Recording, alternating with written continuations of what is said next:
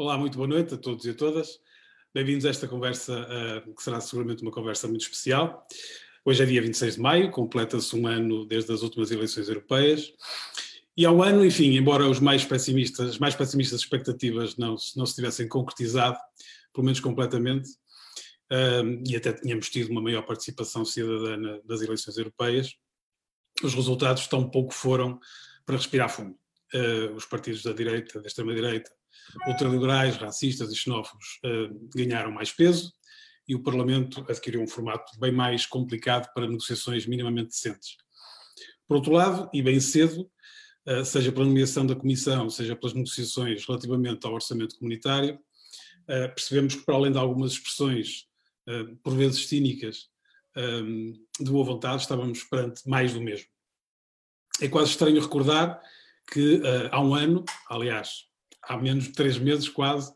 um, os focos da agenda da União Europeia eram uh, fundamentalmente o Brexit,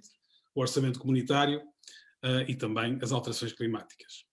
Uh, aqui também nada nos deixava otimistas, mas quão as coisas mudaram desde há três meses para cá. Estávamos seguramente longe de imaginar que teríamos de enfrentar uma crise pandémica e uma nova crise económica e social e que mesmo num cenário como este, a União Europeia continuaria a titubear e a não ser capaz de mudar de paradigma e regressar aos seus objetivos fundadores. E hoje, onde é que nos encontramos? Que Europa estamos a construir neste novo contexto? Que oportunidades para a mudança preconizamos? Temos connosco, naturalmente, os nossos dois eurodeputados, José Guzmão e Marisa Matias, eh, que eh, estão, eh, desde 26 de maio, eleitos uh, deputados do Bloco de Esquerda no Parlamento Europeu. Eles estão em dois comitês uh, centrais, curiosamente, na, no olho do furacão daquilo que é da crise pandémica e as suas consequências. E eu iria muito rapidamente fazer uma apresentação de, daquilo que eles estão a fazer no Parlamento Europeu, onde é que eles estão a trabalhar, que dossiês têm nas mãos, muito rapidamente. Como disse, uh, estão em dois comitês uh, em particular, enfim, trabalham em todas as áreas do Parlamento Europeu naturalmente, mas estão dois, em dois comitês com mais responsabilidades. Começo pela Marisa, afirmando de resto que ela é vice-presidente do grupo parlamentar uh, da esquerda europeia, da esquerda verde europeia, em que o Bloco de Esquerda se integra, e está no Comitê de Indústria, Investigação e Energia, e fundamentalmente neste comitê tem como responsabilidade, como relatora principal, a regulação do Instituto Europeu de Inovação e Tecnologia. E neste caso, precisamente, está com assuntos muito, muito centrais para as consequências da crise. É, é um comitê que trata das questões da investigação, ah, da cibersegurança, muito relacionado também com a questão das apps e do rastreio que estamos a discutir agora, da vacina, também a questão do Fundo Europeu de Defesa, ah, dos Acordos de Paris e, portanto, as questões ambientais. É relatora sombra também no Horizonte Europa, e uh, está numa segunda comissão, que é a Comissão dos Negócios Estrangeiros, mas mais concretamente no Subcomitê dos Direitos Humanos, onde é relatora principal para o Líbano um, e acompanha também os processos eleitorais, uh, os últimos dois que acompanhou nas Honduras e no Sri Lanka. Um, no Parlamento Europeu existe também uma coisa que se chama intergrupos, que são, enfim, um, uma capacidade que se tenta ter de coordenar posições entre os diferentes grupos políticos e concretamente não sendo, uh, não cobrindo todos aqueles em que eles, uh, os dois deputados estão, estão envolvidos, mas fundamentalmente a Marisa está com responsabilidades uh, maiores no grupo da pobreza, é vice-presidente desse grupo, e já agora aproveito já para dizer que o José está no da deficiência também como vice-presidente. Em relação ao José Guzmão, também está em dois comitês, tem nas mãos o Comitê de Economia e Assuntos Financeiros, um dos comitês centrais na, nesta crise do Covid e, e, na União Europeia para todos os efeitos, para o bem e para o mal, uh, é vice-presidente deste, deste comitê, enfim, é, é, tem dossiês na, nas mãos relativamente aos sistemas financeiros, ao, ao semestre europeu, um, à taxação, aos fundos de, de, recuperação e, portanto, concretamente tem uh, nas mãos uma parte substancial daquilo que são as discussões uh, atuais sobre, sobre o futuro que nos, que nos espera. Está noutro comitê igualmente uh, crucial neste momento, o Comitê de Emprego e Assuntos Sociais,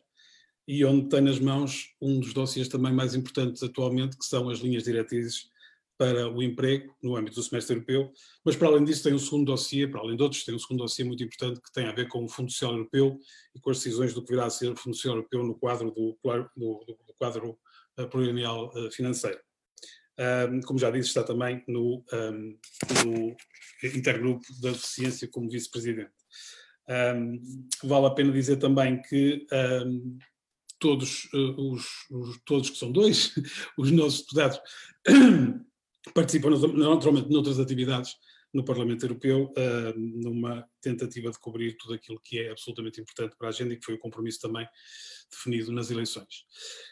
Enfim, a ideia desta conversa é assim, e terminando a minha introdução, uh, para além de fazer uma espécie de balanço de um ano de mandato, fazer igualmente um ponto de situação sobre o momento em que vivemos. Na verdade, há quase 20 anos que a União Europeia está em crise. Uh, quase poderíamos dizer que esta parece ser a sua natureza, o que nos remete para a sua origem e ao que veio, uh, algo que tem mudado muito nos últimos anos. A União Europeia, não é simpático dizer isso, mas é bom que se recorde, e talvez nos dias de hoje ainda mais, é filha de Auschwitz, coisa que realmente convém não esquecer. Mas a cada pico desta crise gritamos que é a última chance, que se não mudarmos de paradigma, inevitavelmente será o fim da União Europeia e o fim da democracia. Afinal, o que é que está a acontecer hoje? Quais os principais pontos de discórdia e que possibilidades existem para uma verdadeira mudança? Qual o contexto societal em que vivemos, também em consequência desta crise, e como será que ele pode favorecer ou impedir uma mudança? Como é que podemos aproveitar esta crise, se é que podemos, para demonstrar ainda com mais evidência que estávamos claramente na estrada errada e cada vez mais afastados do principal objetivo da União Europeia, que é a paz e a coesão social. Que, e finalmente, como advogava uh, o Bauman, ao invés do método persistente do jardineiro, continuamos a seguir a estratégia do caçador-predador. Vou passar a palavra uh, aos nossos deputados para reagirem a esta primeira interpelação. Uh, passava, em primeiro lugar, a palavra a Marisa e depois ao Zé. Relembro toda a gente que já está mais ou menos habituada, mas também para aqueles que estão pela primeira vez a participar nestes encontros, que podem participar ativamente uh, enviando as vossas perguntas aqui no, aqui, aqui embaixo, alguns uh, no, no chat e que iremos tentar registá-las o mais possível para também termos um debate, uh, enfim, uma conversa mais alargada com todos aqueles que participam, uh, o mais possível, com os limites naturalmente destas, destas tecnologias. Marisa. Bem, seja lá, boa noite, boa noite ao Zé, boa noite à Cláudia. Um, nós estamos em Bruxelas, em Lisboa e no Porto, um, e é bom que nos encontrarmos aqui um ano depois. De, Deixa-me só dizer que dizer-vos uh, a quem nos está a ouvir, há um ano atrás, precisamente, e mais ou menos a esta hora, eu estava com uma grande crise de nervos, que já que estamos a falar de crises, uma crise numa escala muito mais pequenina do que aquelas que estamos a viver e que temos vivido, porque achava mesmo que nós podíamos uh, eleger também o Sérgio Aires e, e estar aqui os três, como estamos aqui hoje, a representar o Bloco de Esquerda. Infelizmente não foi possível uh, mas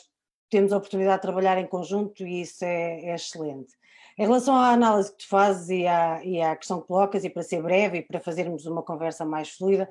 eu acho que, independentemente de nós termos vivido uh, crises muito graves uh, recentemente, um, e falo, obviamente, da crise financeira, crise económica, crise social, né, que se transformou em tudo isso, um, a crise ambiental. Um, a verdade é que esta crise uh, tem contornos sem precedente e, portanto, nós não conseguimos sequer ainda uh, perceber bem qual é o impacto real da crise. Tem-se uma estimativa e essa estimativa não é boa, é uma estimativa de uma crise com impactos económicos e sociais enormes. Uh, nós percebemos hoje em dia uh, que estamos a assistir a um crescimento enorme das desigualdades, muita gente a passar dificuldades, pobreza, situações de pobreza também a aumentar muito e uh, de forma muito rápida, portanto o que mostra que aquilo que foram as respostas às crises anteriores foram claramente insuficientes e que em vez de nos uh, darem condições de maior segurança para as pessoas, colocam as pessoas em situações de uma enorme precariedade e de incapacidade de podermos lidar com esta crise, garantindo que ninguém fica para trás e os direitos de toda a gente. E por isso, independentemente, obviamente, de nós estarmos, eh, de certa forma, habituados e habituadas a um contexto de crises eh, recorrentes no espaço da União Europeia, a verdade é que hoje se torna mais evidente que as respostas que tivemos para as anteriores foram completamente insuficientes e creio eh, que este é uma espécie de momento da verdade. E se nós não tivermos, se a União Europeia não tiver uma resposta à altura, claramente não conseguirá sobreviver a mais fragmentação e, e, e, é o próprio projeto que, se percebe que não serve aos povos europeus e, portanto, não, não tem razão de existir. E é esse momento que estamos a viver agora. Mas, mas creio que um, isto dava-nos matéria para conversar durante muito tempo e eu passo ao Zé, ou passas tu, não sei como é que fazemos isto, uh, mas uh, para irmos conversando e, e, e, assim como reflexões iniciais, creio, creio que, que é isto, ou seja, nem eu, nem o Zé, nem tu, Sérgio, nem a Cláudia, que já agora também fez parte da lista eh, e que também não foi eleita, nós não, não esperávamos seguramente ao fim de, de, um ano estarmos na situação em que estamos uh, atualmente e de facto temos que ter resposta e capacidade de resposta para, para aquilo que vivemos. Ok, obrigado Marisa. Eu penso que estamos todos online ao mesmo tempo, portanto com o som podemos perfeitamente também, não necessariamente como a Cláudia já nos advertiu, uh, interromper-nos, porque senão entramos naquele tipo de debates mais, mais clássicos. José, é a tua vez. Bem, eu, eu nós, nós partimos para este mandato com a identificação de um conjunto de problemas na, na União Europeia que são todos agudizados pela atual crise e que dão origem a algumas manifestações de, de, de enorme contradição no, no discurso europeu. Uh, um dos exemplos dessa, de, dessas contradições tem a ver com o facto de, muito recentemente, a Comissão Europeia, que andou durante muitos anos, com particular intensidade, na, durante o programa de ajustamento da Troika, mas até uh, mais recentemente a apelar cortes na, na, despesa pública e, por exemplo, no, no, Serviço Nacional de Saúde, na despesa de saúde, um, a fazer agora uh, comunicações dizendo que uh, as carências do, do sistema de saúde estavam a, manifestar-se de forma uh, negativa na resposta à crise da Covid. E, e, isto em relação a um país que tem em que, em que, o sistema de saúde tem respondido bastante bem do ponto de vista comparativo à, à, à crise da Covid. Mas há de facto um, um momento de, em, em, que esta crise uh, dá origem a todo um questionamento sobre o rumo que a União Europeia tem tomado, do ponto de vista das políticas económicas, do ponto de vista uh, do cimento da União, que é um debate que está em curso, e que pode ter uh, respostas boas, assim assim, ou respostas catastróficas. E temos visto um pouco de, de, tudo. É um momento de posições um bocadinho inusitadas, por exemplo, uh, ainda hoje tive a oportunidade de tomar contacto com declarações do antigo Ministro das Finanças alemão, Wolfgang Schäuble, que veio dizer que assentar uma resposta económica com base em instrumentos de dívida, instrumentos que aumentem o, o endividamento dos Estados-membros, seria apoiar os países com pedras em vez de pão. Que este Ministro das Finanças, este em particular, seja capaz de produzir uh, declarações desta natureza, é um pouco um sinal dos tempos. Uh, agora, eu, uh, isto não quer de forma alguma dizer que, que esta crise terminará necessariamente com um salto de, de, unidade na União Europeia, com uma mudança qualitativa no que tem sido o projeto de integração europeia até hoje. O, uh, o que esta crise significa é que muitos dos debates que, vive, que já temos há muitos anos, e a Marisa está há mais tempo no Parlamento, eu tenho estado também ligado, tenho trabalhado com a Marisa durante estes anos, mas muitos dos debates que estamos a ter a propósito desta crise são debates antigos, que são agudizados uh, uh, na, perante esta crise e se transformam em grande medida, como a Marisa já disse várias vezes, em debates de sobrevivência da União Europeia. Ou seja, uh, a ideia é de que ou a União Europeia consegue uma resposta à crise económica e à crise de saúde pública, porque as duas estão ligadas no, no espaço europeu, ou nós temos eh, problemas pela frente que não são só problemas económicos, são problemas políticos. Uh, se nós não tivermos uh, uma resposta solidária à crise económica, e por solidária não, não quero utilizar a expressão solidária no sentido caritativo do termo, mas sim no sentido em que uma união uh, só existe se existir uma efetiva uh, coincidência de interesses, o que até hoje não tem acontecido na União Europeia, é preciso dizê-lo com toda a, a, a, clareza, e não é claro que venha a existir na sequência desta, desta crise. Peço desculpa porque fomos avisados que devíamos desligar as notificações e eu não o fiz. Só tu é que estás a vê-las, Zé. Ninguém está a ver além de ti. Não, mas eu, eu presumo que, que, que prejudica o som, mas se calhar estou enganado. um, peço desculpa, não, eu, eu, tenho pouca experiência nestas conferências públicas, aliás, sou a pessoa com o fundo mais desinteressante deste um, o, que, o que só o prova. Uh, mas pronto, uh, concluindo, uh, se, houver, se, se, a União Europeia não conseguir engendrar uma resposta adequada a esta crise, as consequências vão muito para lá da economia, vão até uh, mais além de, de, dos problemas de saúde pública, porque se não houver uma resposta económica, o que vai acontecer é que os países vão descurar a resposta de saúde pública para proteger a economia, e nenhum desses cenários é bom. Uh, mas existiram também consequências políticas, ou seja, se não tivermos uma resposta adequada no plano económico, vamos ter um governo fascista em Itália, vamos ter um governo com a extrema-direita em Espanha e uh, as consequências uh, dessa radicalização à direita são uh, imprevisíveis. O, o, o, Sérgio dizia no, no, no, na intervenção de introdução, e eu acho que é um diagnóstico muito lúcido, que está em causa a União Europeia está em causa a democracia.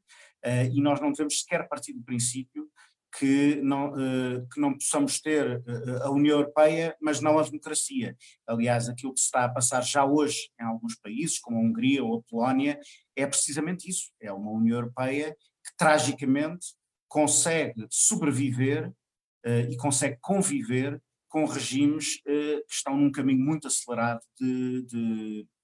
de, de autoritarismo. E eu penso que essa é uma das questões que nos tem que convocar para uma resposta económica uh, e, e, solidária a esta crise. Ok, obrigado José, obrigado Marisa. Uh, nós vamos andar muito, uh, penso eu, até também vamos já começando a receber perguntas, vamos andar muito à volta do, do mesmo, do, do, mesmo círculo vicioso de, de, das dificuldades. Um, e eu gostaria de tentar também, e não é exatamente o meu registro, de grande otimismo, como, como sabeis, uh, mas de facto uh, gostava de tentar também olhar um bocadinho para as soluções e o que é que temos em cima da mesa. Uh, uma das perguntas de João Pedro Oliveira que nos pergunta exatamente se as bases da União Europeia irão aguentar esta crise sem precedentes, portanto, muito de acordo com aquilo que quer um, quer outro estiveram a dizer, e uma União Europeia em crise há décadas, será que sobreviverá a todos estes problemas? nomeadamente a crise política, como é o caso húngaro, polaco, que, que o Zé referia, e sobretudo as consequências económicas disto tudo.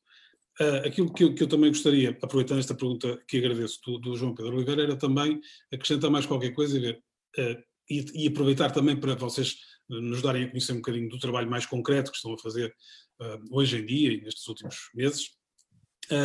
tentar ver, enfim, apesar de tudo, que soluções é que estão em cima da mesa. Ou seja, nós estamos claramente num cruzamento, mais um, nunca deixo de pensar quando, quando ouvi o Zé falar que, que, que e, e, digo isto há muito tempo, eu, eu fui daqueles que, que, pessoalmente em 2010 dizia estas coisas e era muito criticado exatamente, foi aí que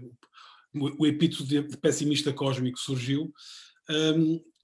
mas a verdade é, como é que, como é que uh, nós vamos sobreviver a isto? Uh, como dizia o Zé, vamos, vamos, a União Europeia vai, vai sobreviver sem democracia, para lá da democracia,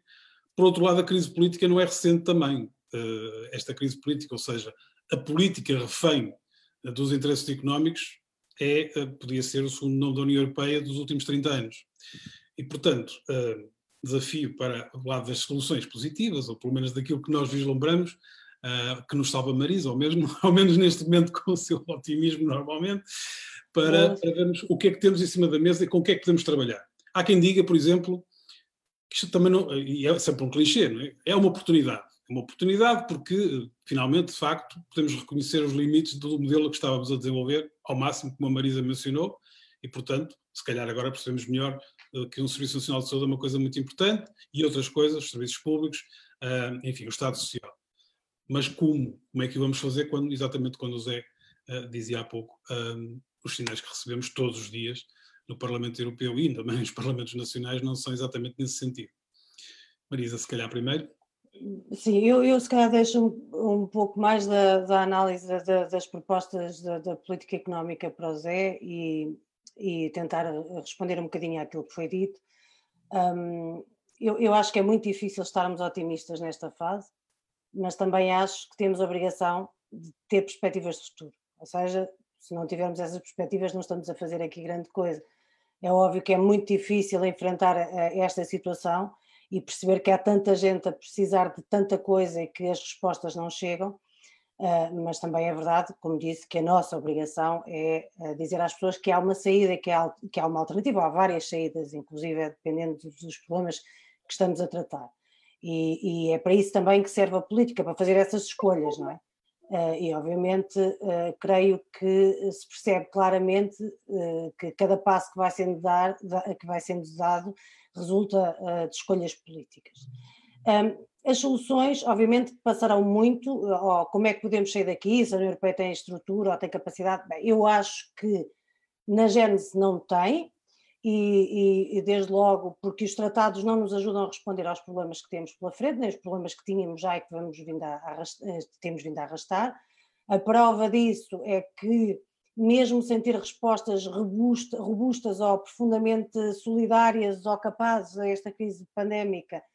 das primeiras coisas que se fez foi suspender as regras do Pacto de Estabilidade e Crescimento ou suspender as regras uh, do, do, da, do, cumprimento orçamental no quadro do, do, semestre europeu, ou seja, tudo aquilo que nós andamos a dizer há uma série de anos que não funcionam, não funciona em tempos de crise, nem funcionam em tempos normais. Mas, obviamente, numa situação de crise, muito menos, ninguém espera, ninguém pode esperar que numa situação de crise se peça aos Estados para investirem menos e para gastarem menos, seja em saúde, seja em proteção do emprego, seja o que for. Portanto, obviamente tem que haver uma capacidade de intervenção por parte dos Estados. E essa parte uh, depende muito se há recursos disponíveis ou não, e, aí não vou entrar muito uh, nessa discussão, como estava a dizer, porque acho que o Zé pode falar melhor sobre ela. Mas dito isto, um, como é que nós temos que enquadrar isto não apenas na resposta económica e social, mas numa resposta que também uh, enquadra as questões da democracia, como foi dito, esta coisa de andar permanentemente a arrastar Orban Uh, e ter dois pesos e duas medidas. Uh, nós não tratamos a Hungria da mesma maneira que se trata a Polónia, e obviamente isso tem a ver com o facto da Hungria, embora tenha um regime profundamente autoritário e tenha utilizado esta crise para torná-lo ainda mais autoritário e mais afastado da democracia, mas o que nós estamos a ver é que, obviamente, para a Polónia é muito mais duro, porque a Polónia não faz parte da família política dominante que é o Partido Popular Europeu. E, portanto, isto, este tipo de hipocrisias não pode continuar a existir. Nós já tivemos várias iniciativas em relação à Hungria e à Polónia e à, Eslováquia, à Malta, assassinatos de jornalistas, enfim, uh, e, e, e, as coisas continuam mais ou menos na mesma. Depois há outra dimensão que não se pode descurar, é a questão dos direitos humanos. Um, ainda hoje tomámos conhecimento uh, que uma embarcação portuguesa salvou uh, 100 uh, pessoas no Mediterrâneo e depois o que fez foi devolvê-las à Líbia, ou seja, uh, o que não devia ser feito. E, obviamente, infelizmente, isto acontece porque o quadro legal existente na União Europeia permite, não só permite, como incentiva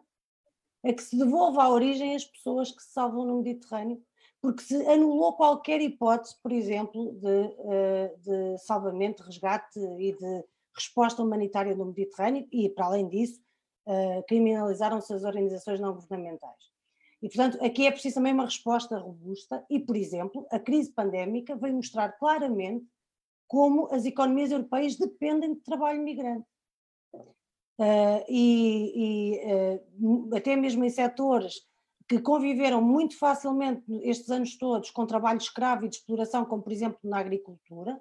são os próprios agricultores e as organizações de agricultores que pedem agora que se regularize os trabalhadores e que se lhes dê direitos porque senão não há quem vá apanhar as culturas e não há como chegar a comida à mesa. É tão simples quanto isto. E, portanto, eh, eu creio que nós estamos num momento em que se percebe que há caminhos que são evidentes e que passam pelo reforço dos direitos, pela salvaguarda dos direitos humanos e protegendo, obviamente, também os direitos laborais, eh, é uma parte da solução. Outra parte passa por uma resposta às alterações climáticas. Outra parte passa, uh, porque obviamente, isso podemos desenvolver mais à frente, porque implica um modelo de desenvolvimento completamente distinto daquele que temos e não podemos continuar a adiar. Outra parte passa pelo, pela, pelo reforço e pela defesa dos serviços públicos e pelo investimento nos serviços públicos, já foi dito, e é evidente, nós percebemos, sempre percebemos, mas quem não percebeu percebe agora da centralidade, por exemplo, de um Serviço Nacional de Saúde e de ter um serviço público, não lembra a ninguém que se respondesse a esta crise com as regras dos privados, e, uh, obviamente, há uma Nem outra dimensão. Diz? Nem aos privados. Nem aos privados, exatamente, foram os primeiros a fugir, uh, portanto não, não, não podemos contar com eles. E, e por isso, uh, e depois há ainda outras dimensões que são tão importantes, por exemplo, na questão da investigação, que tenho estado a trabalhar, ou na questão relacionada diretamente com, com a vacina, que o Sérgio diz carinhosamente vacina, mas eu não consigo dizer, com a questão da vacina, uh, porque há, nós estamos a assistir a esforços e isto passa pela parte de algumas coisas que foram avançando do meu ponto de vista positivo, e, e, e concluo com isto. Na investigação houve uma resposta muito imediata, não só no reforço brutal das verbas para a investigação, como numa enorme flexibilidade para o trabalho que deve ser feito pelos investigadores e investigadoras. Os projetos europeus estavam muito condicionados por normas que basicamente são inimigas da, da própria investigação às vezes, que é tem que ter, só se pode ter financiamento para aquilo que sabe que vai dar certo, e nós sabemos que para se encontrar, por exemplo, um tratamento ou uma cura para esta doença, vamos precisar de errar muitas vezes para, para que dê certo. Uh, e, portanto, houve um reforço das verbas, Houve um esforço imenso na recolha de verbas também para, eh, de forma global, de encontrar uma solução, por exemplo, para a vacina ou para outros tratamentos. Um, e, no entanto, ainda respostas por, não temos, para as quais, há perguntas para as quais não temos respostas, peço desculpa. Desde logo não sabemos qual vai ser a propriedade destes tratamentos, embora a injeção de dinheiro seja pública, não sabemos se o acesso vai ser universal, quando se fala em condições uh, acessíveis, obviamente pressupõe-se que haja alguma, algum, uh, alguma cobrança de algum montante uh, em relação a estes tratamentos e, portanto, nós também estamos, temos estado a trabalhar nisso, não só na parte que é do reforço do dinheiro para a investigação e de uma maior colaboração entre os diferentes investigadores, isso a comissão em que eu estou envolvida está a trabalhar desde a primeira hora, mas naquelas partes que não está clarificado, quer eu, quer o Zé, temos tomado iniciativas para, por exemplo, clarificar como é que vão ser as questões de propriedade e outras relativas à vacina e a outros tratamentos que possam uh, advir desta nova e maior cooperação que existe. Uh, mas eu creio que é por via do reforço dos direitos e, e, por via do reforço do financiamento, obviamente, e a União Europeia tem condições para fazê-lo. Se a União Europeia não tiver condições para fazê-lo, nenhuma região do mundo tem condições para fazê-lo. Ok, obrigado Marisa. Já estamos, já passamos meia hora, portanto o tempo, como sempre, passa muito a correr. José, sua reação. Bem, eu se calhar ia, ia um bocadinho às questões da, da, da resposta económica. É, eu, eu acho que há uma coisa interessante nesta crise que é o, o reconhecimento, ao contrário do que aconteceu na anterior crise, e provavelmente também um pouco por força do, das consequências da, da, da, resposta económica que houve à anterior crise, que,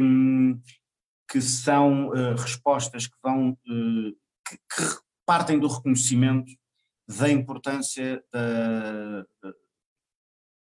enfim, da, de todas as políticas públicas, políticas económicas públicas, dos serviços públicos. É óbvio que os serviços públicos de saúde uh, uh, tiveram, têm uma grande importância e, e, esse reconhecimento é de tal forma evidente que se tornou um consenso político,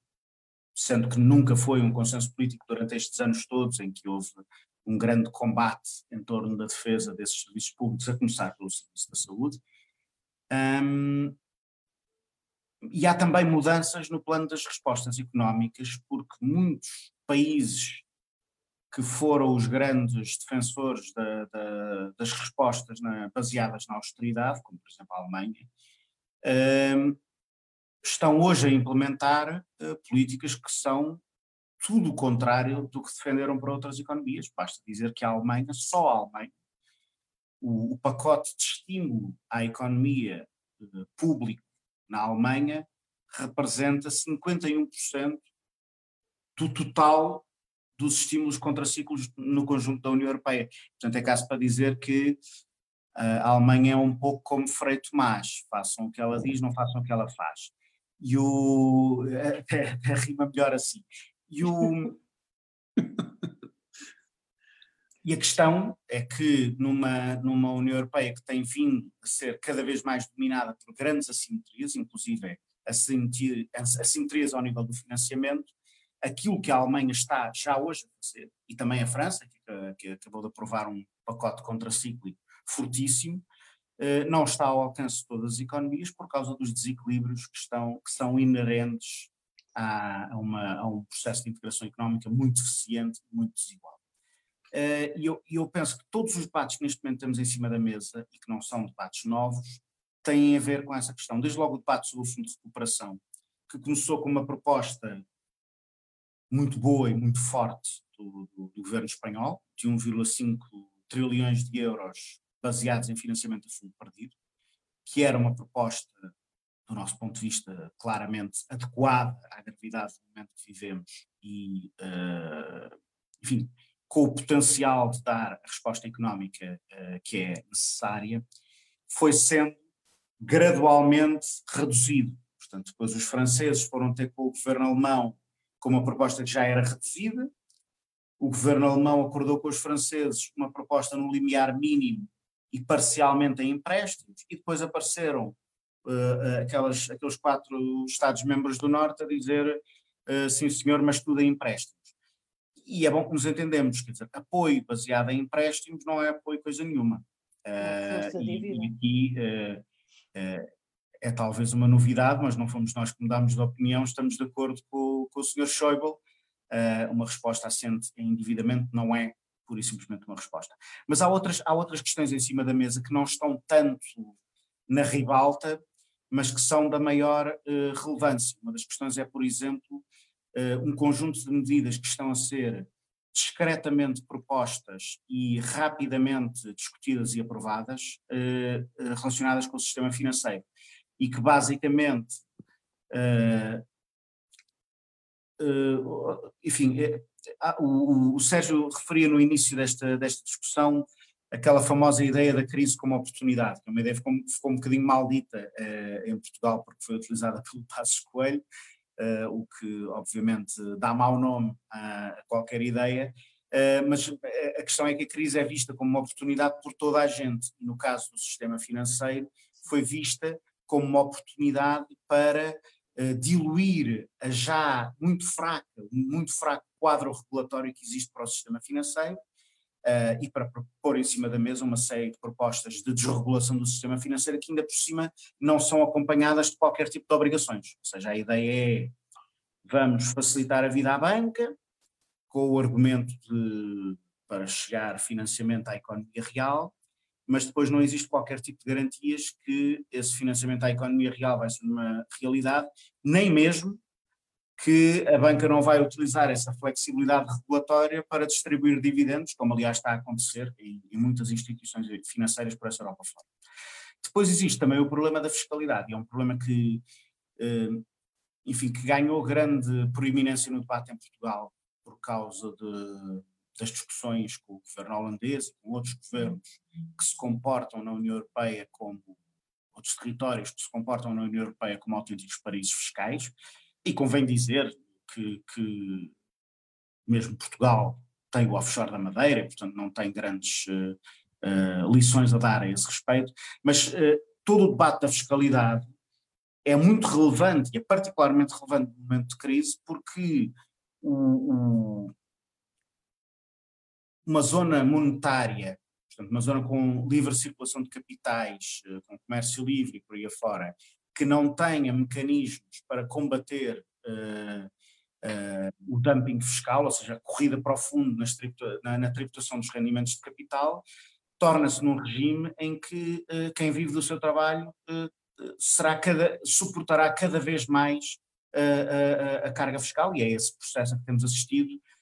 ao longo de várias décadas na, na União Europeia. E atualmente existe um consenso falado sobre o assunto, mas poucas medidas concretas uh, à, à, escala da União Europeia para combater este, este fenómeno. Finalmente, uma terceira questão tem a ver com a forma como esta crise vai afetar os rendimentos do trabalho, um pouco por, por essa Europa fora. Porque uh, nós sabemos que a crise anterior uh, serviu de pretexto a um ataque sem precedentes ao, aos direitos do trabalho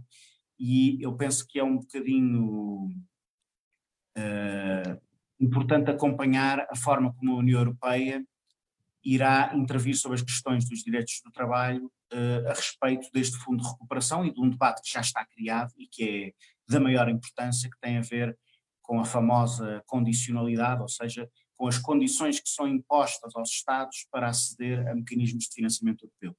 Uh, e uma das coisas que está a ser também discutida em relações de fundo de recuperação, ou seja, não se trata só de falar da questão do financiamento a fundo perdido versus empréstimos, do montante do fundo de recuperação, trata-se de saber também se esse financiamento vem com condições de política uh, económica e social uh, ruinosas como aquelas que acompanharam o programa de ajustamento da Troika, e esse é certamente um dos debates que vai, vai estar em cima da mesa. E, finalmente, uh, há um grande consenso em torno da ideia das, das políticas sociais, um, ehm, e eu e o Sérgio temos estado a trabalhar em vários dos, dos dossiês mais importantes a esse nível, mas essas políticas sociais não vivem de boas intenções, têm que viver dos recursos necessários, e essa é obviamente uma das questões que estará em cima da mesa no debate sobre o orçamento comunitário e sobre o fundo de recuperação. Ok, obrigado, Zé. Não tentes duas vezes essa do finalmente quatro vezes, porque comigo não. Eu estava a pensar. Só te perdoei esta vez. Uh... funcionar tão bem.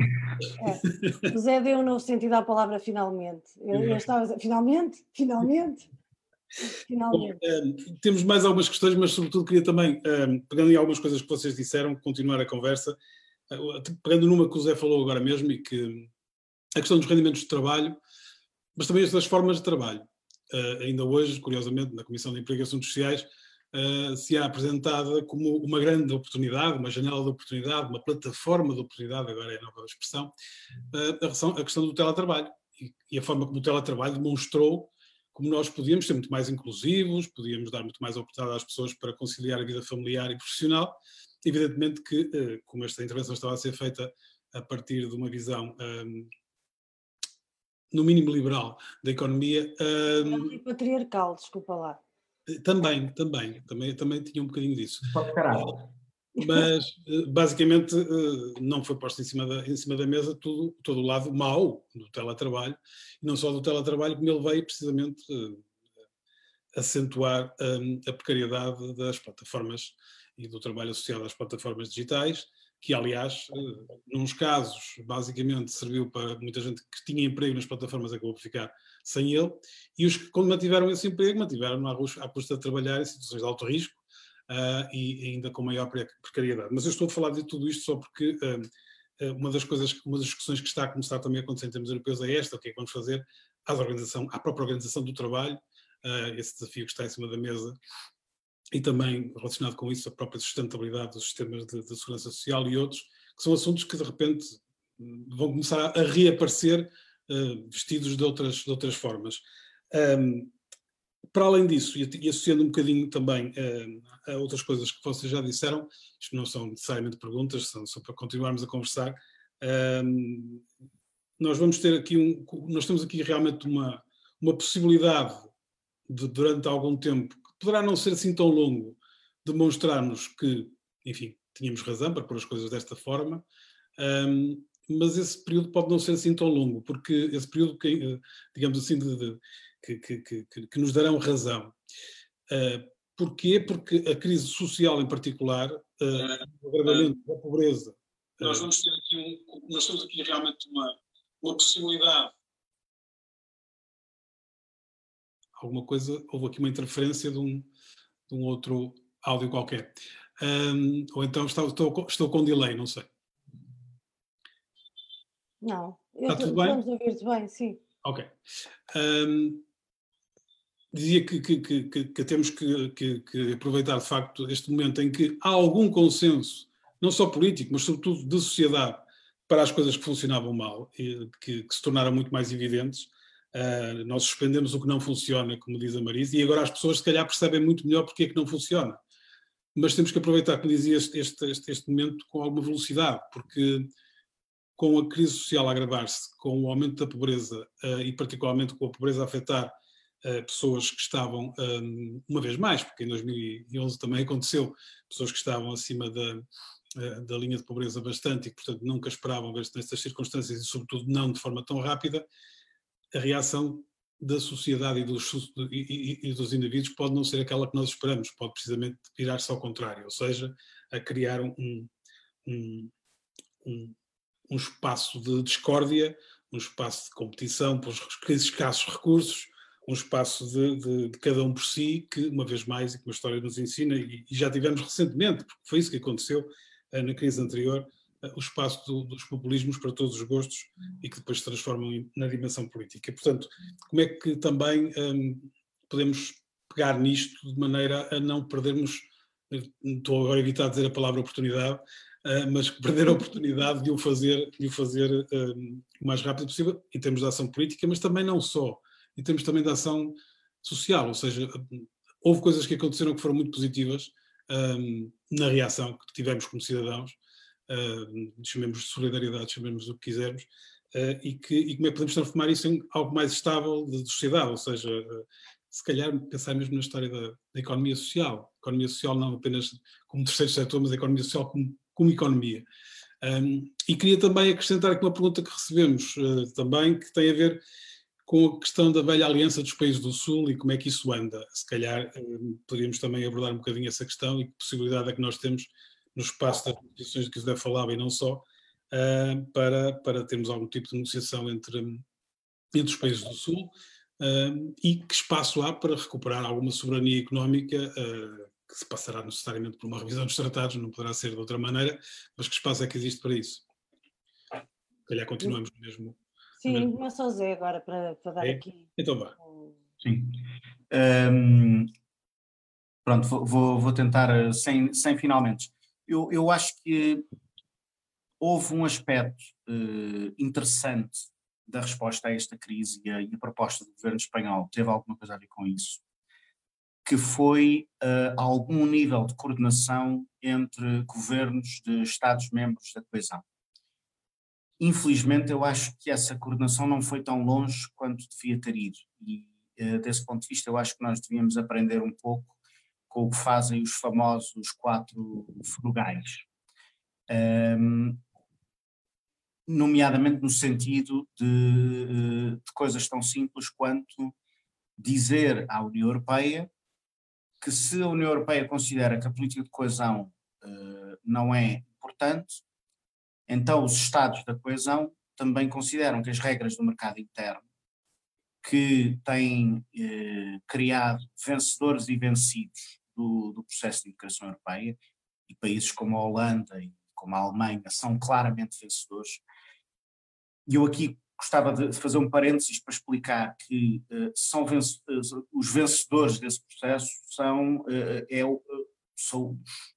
os detentores do poder económico desses países. Ou seja, isto não quer obviamente dizer, e esta, muitas vezes esta narrativa nacional pode baralhar um bocadinho as contas, mas quando se fala, quando se diz que a Alemanha é um dos vencedores do processo de integração europeia, isso é rigoroso do ponto de vista nacional, mas não do ponto de vista social. Os trabalhadores alemães não veem a integração europeia como uma história de sucesso, e a razão pela qual não a veem como uma história de sucesso é porque na Alemanha a integração europeia conduziu a, uma, a, um processo de estagnação social. E, portanto, muitas vezes... O congelamento dos salários... Eh, exatamente, exatamente ou seja, o, e muitas vezes a, a, própria esquerda cai um pouco neste discurso do processo de integração europeia como tendo vencedores e vencidos e pensa muito numa escala de, de nacional e não necessariamente numa escala social que se calhar é a mais, eh, é mais eh, relevante. Uh, mas eu penso que teria sido uh, o, o, porque o problema que se coloca é uh, de que nós, quando começamos a discutir coisas como a política de coesão, ou o orçamento, ou a política fiscal à escala europeia, acabamos sempre a alinhar pela bitola mais baixa e a bitola que interessa a países para quem a União Europeia eh, não serve para mais nada que não seja para criar um mercado interno para poder ter grandes excedentes eh, comerciais. E essas são as economias mais eh, competitivas da, da União Europeia, para utilizar uma expressão que eu não gosto muito. E eu penso que uh, a articulação entre os países da coesão tem que ter um objetivo e uma mensagem muito forte uh, a transmitir à União Europeia, que é a União Europeia uh, é um projeto solidário ou então não é. E se a Holanda e a Alemanha sentem que podem utilizar a União Europeia única e exclusivamente para terem uma moeda mais fraca do que a que teriam se, se tivessem o marco ou o florim em vez de terem o euro, então os países da coesão uh, também não têm que cumprir as regras do mercado interno ou as regras da livre circulação de capitais que permitem que, que a Holanda acumule excedentes que uh, excedem a, a um, passa a redundância, há cerca de uma década os limites que são estabelecidos pelas próprias regras europeias ou eh, que se permitem eh, expropriar outros Estados-membros da receita fiscal que lhes é de, vida. E, portanto, eu acho que o que é importante, eu, acho que estas negociações só, só chegarão a bom termo se os países da coesão estiverem coordenados não apenas para a apresentação de propostas, mas para a, a tomada de posições de força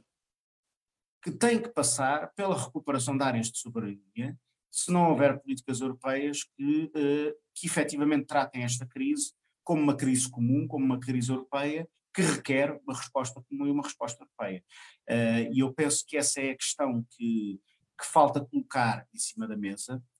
e é a única questão pode, que pode ajudar uh, a romper um impasse que não termine basicamente com uh, com uma cedência em toda a linha dos países da coesão, na, à semelhança do que aconteceu em tantas situações no passado. Em relação às outras questões que estavas a, levantar, Sérgio, eu acho que Uh, obviamente não vale a pena estar a repeti-las, nós temos uh, desafios enormes pela frente, a questão, uh, as questões laborais e as questões do trabalho são das questões mais centrais. Um, obviamente, isto é uma crise comum, como disse o, o Zé, e portanto tem que ser tratada como uma crise comum, mas que tem, obviamente, como já dissemos tantas vezes, impactos muito diferenciados uh, dependendo uh, de, de, de, daquilo que são os graus de proteção social. E esta crise afeta, obviamente, de forma muito mais vincada não só as pessoas e as populações mais desprotegidas, mas também os setores mais desprotegidos. E, eu creio que nesta fase, em relação ao trabalho, a precariedade é obviamente um dos elementos eh, fundamentais de desproteção e, e não, quer dizer, percebe-se claramente que, que, falha aí uh, e é, é, o que ajuda a agravar uh, a desigualdade social e, e, e, índices de pobreza, e portanto é uma das áreas que temos que continuar a lutar e a trabalhar, mas mesmo em relação à natureza do trabalho, um, as questões do teletrabalho uh, estão vinculadas também a outras questões, como seja ou não manutenção salarial, Uh, o reforço salarial, porque continuamos em salários muito baixos e estamos a falar de muitas vezes situações em que as pessoas perdem uma parte muito significativa do rendimento, o teletrabalho uh, sem respostas de outra natureza, como por exemplo creches públicas uh, que, que, sejam disponíveis para toda a gente, acaba por ser um inferno e, e eu creio que quem nos está a ouvir e que tenta trabalhar com crianças eh, percebe bem da impossibilidade e da falta de qualidade, e o Zé está a dizer que sim, e claro. Quem está a ouvir está, e quem está a falar. E quem está a falar, eh, mas, mas é evidente que, que, se torna incompatível e, portanto, como estava a dizer, não é só das pessoas e dos setores e de, de, de, que estão mais desprotegidas, e porquê, de, o porquê de estar mais desprotegidas, mas também alguns setores que têm sido negligenciados e que têm estado muito desprotegidos são, estão a ser creio eu que tem que estar no centro do debate, seja, por exemplo, setores como o setor cultural, cultural e criativo, uh, seja, por exemplo, áreas de debate como a questão da habitação, que temos que recuperar, mesmo numa questão tão básica como é cumprir um, uma, uma norma de distanciamento físico e não social, porque as pessoas falam muito de distanciamento social, e os sérios somos sociólogos, não podemos deixar estas coisas acontecer, distanciamento físico e zero distanciamento social, proximidade social com distanciamento físico, mas mesmo as pessoas para, para poderem cumprir isso, há muita gente que não tem condições básicas nem mínimas de habitação, por exemplo. Portanto, as políticas de habitação têm que ser também uh, discutidas. Uh, temos que repensar setores uh, inteiros, como não só o setor produtivo, de forma mais ampla, e o setor industrial, mas também, se pensarmos, por exemplo, no combate às alterações climáticas e a uma resposta agrícola mais decente para as pessoas, por exemplo, nos circuitos curtos de distribuição, a importância deles, a forma como também precisamos de, de, de ter uh, dimensões importantes de soberania, uh, de soberania alimentar, enfim, é um manancial. Além de todas as questões que tu disseste, daquelas que foram referidas pelo, pelo, pelo Zé, o que eu acho é que uh, é um risco que nós vivemos, porque, como dizes, se não forem dadas respostas às pessoas, uh, uh, o peso pode recair, uh, ou mais peso pode recair do lado dos populismos e da extrema-direita e das soluções que são a antítese daquilo que estamos aqui a falar, mas também é um, um momento em que se torna visível que todas estas áreas podem ter uma solução e uma solução de um espaço político como é o da esquerda, que responde de facto às necessidades das pessoas em todas as dimensões e, e, isso eu creio que nós temos que mostrar e, e dar essa resposta. Eh, os países que enverdaram pelo populismo e por respostas populistas que não, que não acreditam, de líderes que não acreditam na ciência, nem na evidência, nem na resposta solidária e preferiram proteger os mercados, não, não está a correr bem, não é? Eh, nos Estados Unidos, no Brasil, eh, no Reino Unido, no início, a Suécia, não está a correr bem, e muitos outros países. Uh, por isso, uh, eu acho que também é bom dar esses exemplos para que as pessoas fiquem atentas ao que se pode fazer e que não se pode. Eu se calhar aproveitava, Marisa, não, não interrompendo e já interrompendo, uh, nós estamos próximos do, do, do, fim, é extraordinário. Do, ah, não! Do fim da conversa. esperemos. e, e, portanto, aproveitava só porque também houve aqui questões relacionadas com aquilo que tu acabaste de dizer, aí eu mostrava aqui dois tipos de, dois tipos de questões. Um que tem a ver com o que é que esta crise pandémica nos trouxe em termos de invisibilidade do que se passa no resto do mundo e de um dia para o outro, e foi mesmo de um dia para o outro, deixamos de falar de refugiados. Uh, no dia anterior estávamos, era o assunto, uh, e deixou de se falar como se tivesse deixado de existir, e também deixou de existir o resto do, do, do, dos problemas globais do planeta, nomeadamente políticos, e portanto, uh, fazendo aqui também uma, a Sofia Almeida que nos colocou a questão de, sabe, sabe que estamos a falar da Europa, mas, mas não queria deixar de, de, de, salientar o que está a passar concretamente no, no, Brasil, em particular que sempre é, se nos é mais próximo, em particular, particularmente pela comunidade brasileira que temos, que temos connosco em Portugal, um, como é que estas coisas todas, ou seja, a passividade com que estamos a viver em termos globais, aquilo que está a passar no Brasil e, como dizias, nos Estados Unidos e noutros sítios onde nem sequer sabemos o que é que está a passar, de todo, aqui ainda vamos sabendo, um, esta crise também nos trouxe isto. Isto também é, é um bocadinho assustador e, e, preocupante, que foi, ficamos monotemáticos, uh, não temos mais informação. Houve dias em que não houve uma única notícia em todos os telejornais, uh, de todas as televisões, que não fosse Covid, não houve mais nada, como se de facto o mundo tivesse todo parado e não tivesse atropelos aos direitos humanos, se não houvesse a situação do Chile, um, enfim, todas as que conhecemos e que continuaram. Portanto, esta Essas questões, as questões, por exemplo, das crianças uh, prisioneiras, uh, questões que estavam em via de ter soluções e que deixaram de ter, por exemplo, mas obviamente refugiados, é evidente, um, e, e, é criminoso o que se está a fazer ataques a direitos humanos e falou-se do Brasil, que se está a fazer com a comunidade indígena, com as comunidades indígenas brasileiras, anda muito perto do genocídio. Um, e obviamente o comportamento destes presidentes que falámos, Trump e Bolsonaro, também não anda muito longe de uma responsabilidade criminal. Eu acho que é um crime uh, e que devia ser punido como tal, devia ser avaliado como tal, porque é, um, é uma intenção de não responder às necessidades, é aquilo que se sabia na altura, ou seja, toda a gente comete erros e ninguém sabe as respostas para tudo mas com os dados que se tinham, sabiam, sabia-se o que é que se podia fazer sem, sem provocar uh, mortes extra, para além daquelas que infelizmente uh, viriam a acontecer. E, portanto, tudo isso, e mesmo ao nível de mais, uh, mesmo do nosso cotidiano, por exemplo, nós temos que pensar que há, há também um conjunto de populações que estão mais invisíveis, por exemplo, as pessoas com deficiência, ou cuidadores e cuidadoras informais, que aliás tinha um estatuto para entrar em vigor e que deixou de entrar em vigor e que nunca mais há medidas para responder. Uh, e, e, outras áreas que nós dependemos, e volto a repetir, peço desculpa, mas outras áreas que nós dependemos um, todos os dias, como é a cultura, o setor criativo, e que também tem sido tão abandonado. Portanto, isto só reforça que nem o mundo se confina àquilo que está à nossa volta, mais imediata, nem as questões são monotemáticas, nem a resposta a esta crise também é, é, é monotemática. Obviamente, a centralidade da saúde nesta crise é enorme, mas todas as outras dimensões têm que ter uma resposta. E nós já fomos referindo, mas, mas, uh, uh, mas uh, quer dizer, essas perguntas e esses comentários estão, acho eu, no centro daquilo que tem que ser as nossas preocupações. E em relação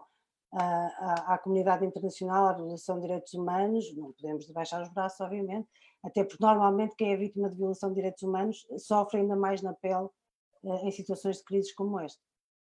Zé? Ok, eu, eu, eu, uh, o Zé está com mais tempo, portanto eu posso prescindir agora da intervenção dele sobre este tema, porque estou a ser pressionado naturalmente com, com o relógio. Um, iríamos para uma, para uma última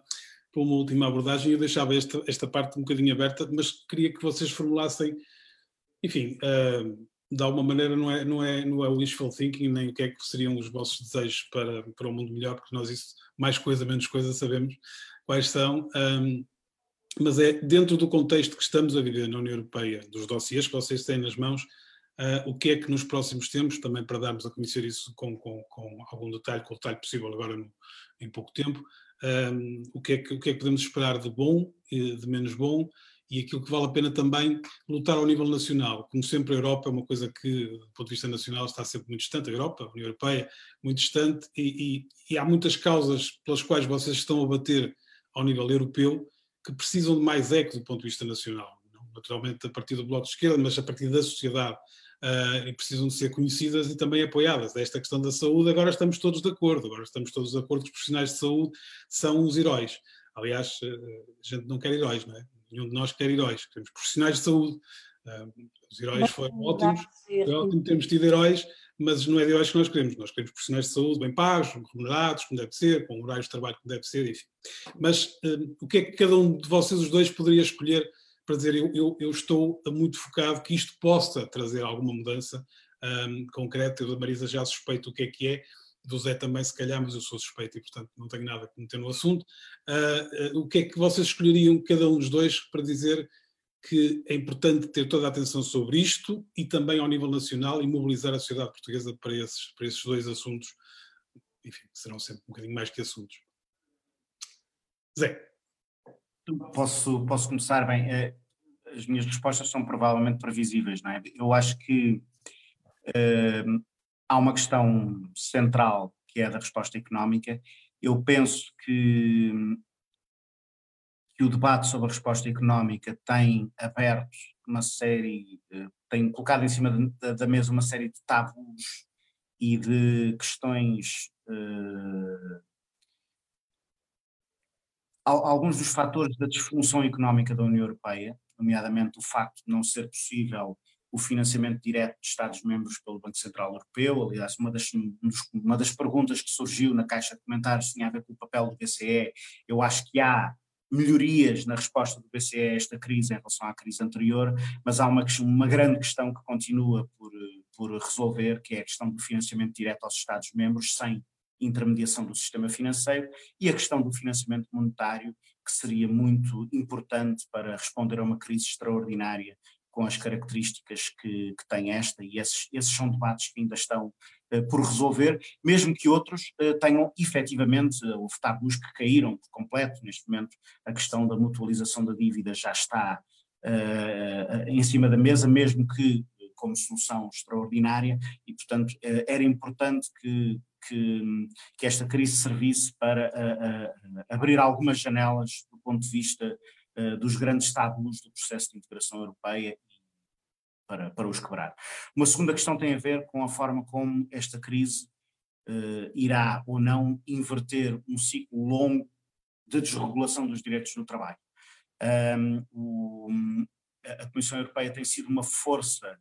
de desregulação do mercado de trabalho um pouco por toda a Europa uh, e eu penso que é uh, que é muito importante conseguir que esta crise, ao, ao, contrário do que costuma acontecer em crises económicas, não constitua mais um processo de, de, de ataque aos direitos do trabalho. Nós vamos estar a trabalhar um dossiê que curiosamente é anterior à crise do Covid, que é o direito a, a desligar, mas que de repente era, era um dossiê mais ou menos marginal na Comissão de, Emprego e Assuntos Sociais, de repente ganhou um relevo que está relacionado, obviamente, com o que aconteceu com o mundo do trabalho durante, durante estes meses e, que chamou a atenção das pessoas para toda uma narrativa, toda uma fábula sobre o teletrabalho, que é a fábula conciliação da vida profissional e da, da vida familiar, e que na realidade não é conciliação nenhuma, é simplesmente a invasão da vida familiar pelas relações de trabalho e, e a desregulação de aspectos centrais de, de, do, dos direitos do trabalho, a começar pelo próprio horário. Uh, e, e, esse, e, esses são, vão ser debates uh, muito importantes que vão, que vão, estar em cima da mesa. E uma terceira questão para terminar, e que é, que é uma questão em que quer eu, quer a Marisa vamos estar a, trabalhar muito em, em, em, áreas diferentes, tem a ver com esta ideia de que esta crise toca a todos da mesma forma. Não, não toca a todos da mesma forma, nem de perto nem de longe, não apenas porque a crise, uh, e pegando na ideia de, que o Sérgio estava a transmitir, a crise tem um fator de distração, que muitos dos autoritários deste mundo aproveitam para fazer aquilo que já queriam uh, fazer, e isto vai desde Israel, na Palestina, até Bolsonaro na Amazónia, até na Hungria, mas vai também, acontece também dentro de cada país, com os pobres, com os desempregados, com as pessoas com deficiência, etc. Portanto, isto é uma coisa que acontece a uma escala macro, a uma escala micro, acontece com, com, com, com os problemas ambientais e, eu acho que um dos grandes desafios para a esquerda no contexto desta crise é como responder a esta crise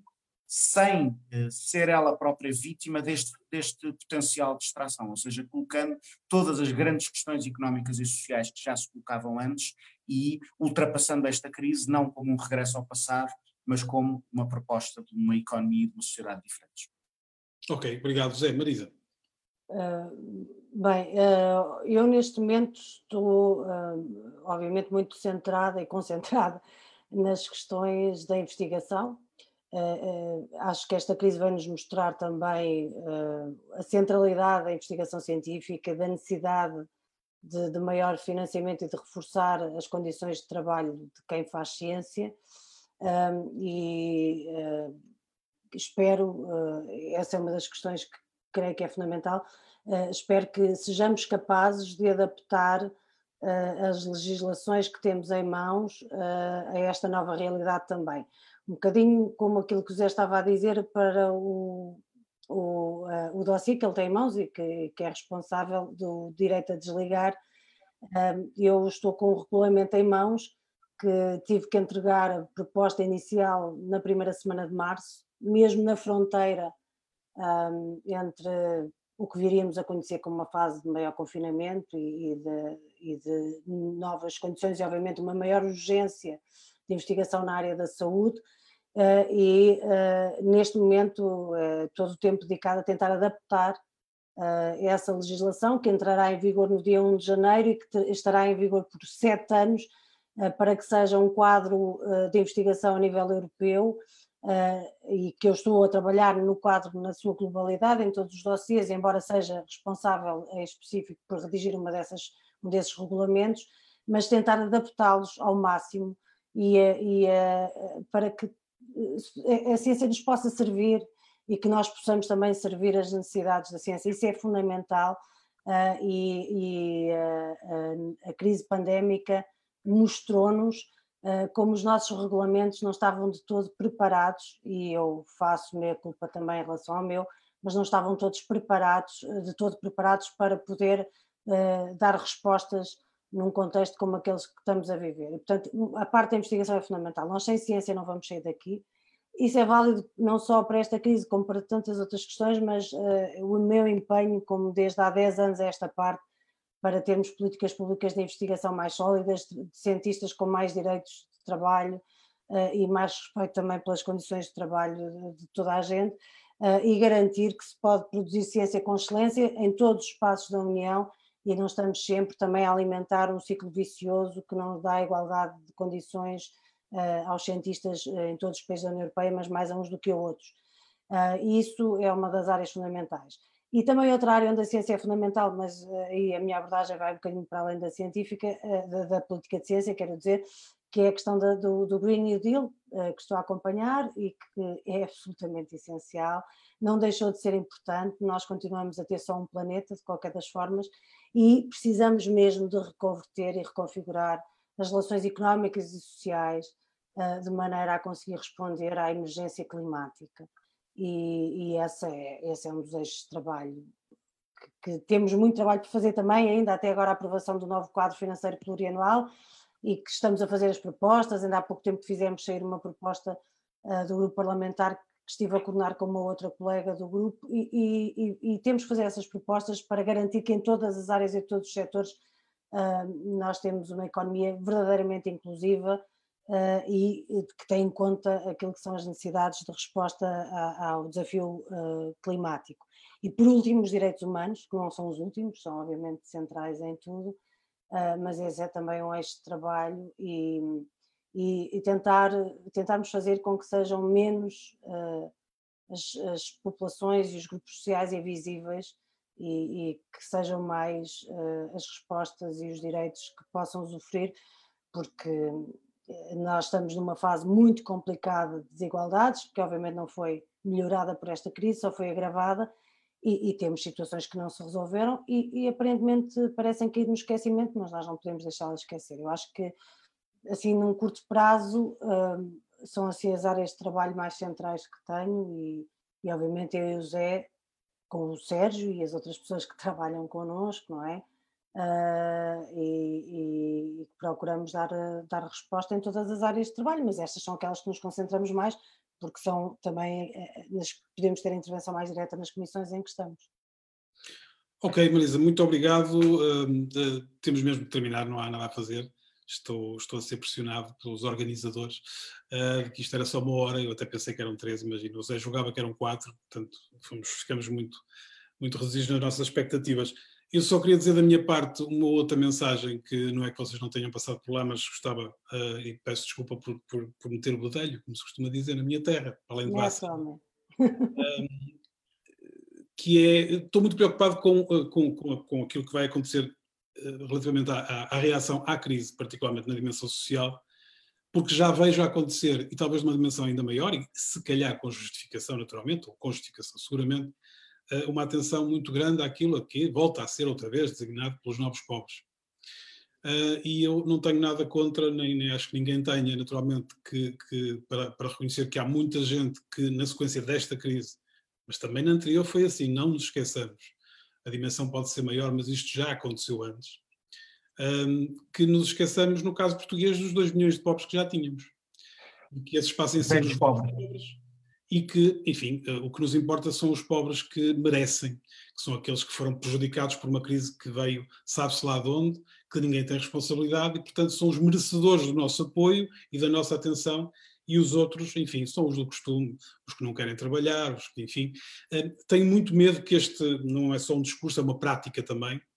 uh, se venha a, a, reinstalar, porque ela já existiu durante a crise anterior, e que se venha a reinstalar nas políticas de emprego, que se venha a reinstalar nas próprias políticas sociais e distribuição de rendimento. é só uma mensagem que, que, estou a deixar ficar em todos Sim, os nós, nós, aliás, Sérgio, eu e tu vamos ter uma reunião na próxima semana, precisamente para, para falar da pobreza do seu conjunto, não apenas do, dos novos pobres, mas de todos. Eu acho que que esse de facto é um esforço que tem que se fazer, eh, que não tem a ver só com a pobreza, mas tem a ver com todos os setores de invisibilidade que nós temos na sociedade. Eh, não é por as coisas estarem mais invisíveis que elas deixaram de existir e que os problemas se apagaram. Isso, isso é um ponto essencial, acho. Ok, eu tenho que terminar. Uh, agradeço naturalmente a todos, um particular e sempre enorme e a todas. Cláudia. Uh, a todas e agora à Cláudia, por isso é que eu ia aproveitar para todas. Uh, a, Cláudia, a, Cláudia, falou pouco. A Cláudia fala sempre pouco, mas bem, mas muito bem. Uh, queria deixar também o reto, eu penso que em relação a estes debates ou estas conversas, mais concretamente com os nossos deputados europeus, faria sentido se calhar terem alguma regularidade. Porque tenho, penso que é todo o interesse que, que, se discutam estas coisas também ao nível nacional e que, sobretudo, se ter conhecimento de uma maneira mais. Já que nos habituamos a estar online, aproveitemos um bocadinho do lado positivo destas coisas, de nos reunirmos mais vezes para conversar sobre isto. Há um assunto particularmente importante com, com, com, com um impacto enorme a nível nacional, que é o quadro financeiro plurianual, do qual se fala muito mal e, eh, e muito pouco e, com muito pouca transparência, e que seria, por exemplo, um tema interessante, já que isto é só uma hora, num instantinho, podíamos um dia destes, se calhar, promover uma reunião deste tipo para falar sobre esse assunto. Olha o Sérgio a fazer isto assim online, que é para, para nós ficarmos já... Já, já, já a querer condicionar a agenda. Exatamente. Uh, e, e, é isso, e terminava por, por dizer que, apesar de tudo, e isto vai ser soar muito estranho da minha parte, uh, espero que, que, que, ainda seja possível, e que tem que ser possível, que, que o método do, do, jardineiro de que nos falava o Bauman, que simboliza a cultura e a, e a sabedoria, possa inspirar o método comunitário, é? e, que, e que obriga passos mais concretos na relação dos, enfim, ao, ao fim e ao cabo, dos objetivos que são os da União Europeia, que é o da paz, da segurança, da, do desenvolvimento humano, sustentável e também da diversidade cultural. Uh, muito obrigado a todos, uh, a todos e a todas que participaram, direta e indiretamente. Continuemos lado a lado. Boa noite. O portal esquerda.net aloja outros podcasts que te podem interessar. Leituras longas no podcast Alta Voz, notícias canábicas no podcast 4 e 20 e música portuguesa no podcast Os Cantos da Casa. Encontra todo este som em esquerda.net barra rádio e subscreve os nossos podcasts na tua aplicação favorita.